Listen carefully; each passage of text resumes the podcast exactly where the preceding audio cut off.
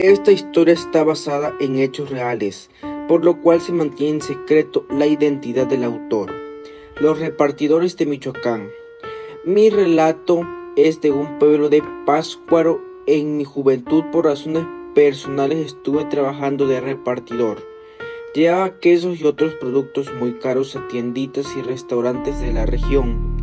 Me tocaba viajar con don Luisito, un repartidor que solo acompañaba a los choferes porque él conocía muy bien la región.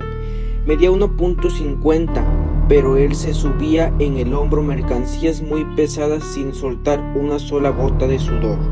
Una tarde nos tocó llevar mercancía a un pueblito alejado y por la distancia nos tocó que se hizo tarde. Don Luisito ese día me pidió que condujiera despacio. Notamos todas las patrullas del pueblo a un lado de la carretera, pero de los policías no había ningún rastro. Notamos que no venía ningún carro de la dirección de donde veníamos muy entrada la tarde. Nos dio tiempo de entregar la mercancía lo más rápido que pudimos y nos retiramos. Al salir del poblado nos rebasó una torre con muchos armados. Era obvio que no eran policías y don Luisito me pidió que saliéramos por un camino alterno más seguro. Seguir por la carretera nos hubiera significado arriesgar nuestra mercancía, la troca y nuestra integridad física. Este camino era de terracería, pero nos aseguraba avanzar con más tranquilidad.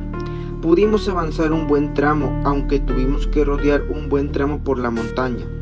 Él me decía, no te preocupes, por aquí llegamos bien, pero tratemos de avanzar antes que anochezca. No hay que perder un solo minuto. Aún así la noche nos alcanzó. El camino se veía muy extraño en la oscuridad de la noche. Nos topamos unas casitas pero ya con las luces apagadas que parecían que estuvieran abandonadas. Los paros de la camioneta opacos apenas me dejaban mirar unos metros adelante. De pronto sentí que don Luisito me apretó el brazo y me pidió apagar la camioneta, que apagara las luces, no entendí.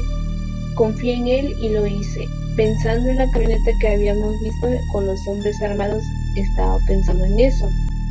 No me dejó orillarme y en cuanto apagué el motor, escuché una voz a lo lejos, una voz de mujer. Un grito horrible, hubiera pensado que era llorona, pero no se escuchaba su clásico lamento de mis hijos y eso. Solo era un aterrador grito de mujer que erizaba los vellos del cuerpo. El lamento se quedó congelado en una sílaba y por alguna razón me dieron ganas de salir corriendo, pero don Luisito me ayudó a guardar silencio. Sentí como se me quería salir el corazón del pecho, pero don Luisito me tomó del brazo y me pedía que no hiciera nada. Estaba oscuro, pero la luz de la luna nos permitía ver con un tono azul el entorno, mientras ese lamento que de solo recordarlo aún se me enchina la piel, vi alrededor de unos árboles una mujer con los brazos extendidos pasar a cinco metros de altura por encima de ellos. Iba corriendo el camino mientras tarareaba esa canción aterradora. Cerré los ojos mientras el grito se iba haciendo más fuerte. Juro que pensé que había pasado por encima de nosotros, pero don Luisito me ayudó a guardar silencio. Abrí los ojos y la vi alejándose por el camino. Quise prender la camioneta, pero don Luisito no me dejó. Me pidió que esperara un momento más, unos minutos, que fueron eternos, esperando que no regresara ese espectro aterrador. Don Luisito me pidió que avanzara, que tratara de llegar lo más rápido al próximo poblado.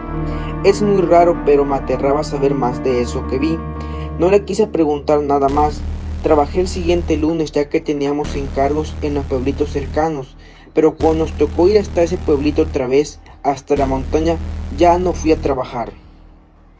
No más no me presenté sin ni siquiera avisar, ni a don Luisito le dije. Ya después me regresé a mi pueblo y con el tiempo sospeché que en esa empresa cambiaban tanto de choferes y don era el único que se mantenía recorriendo los caminos en esa camioneta, siempre acompañado al conductor.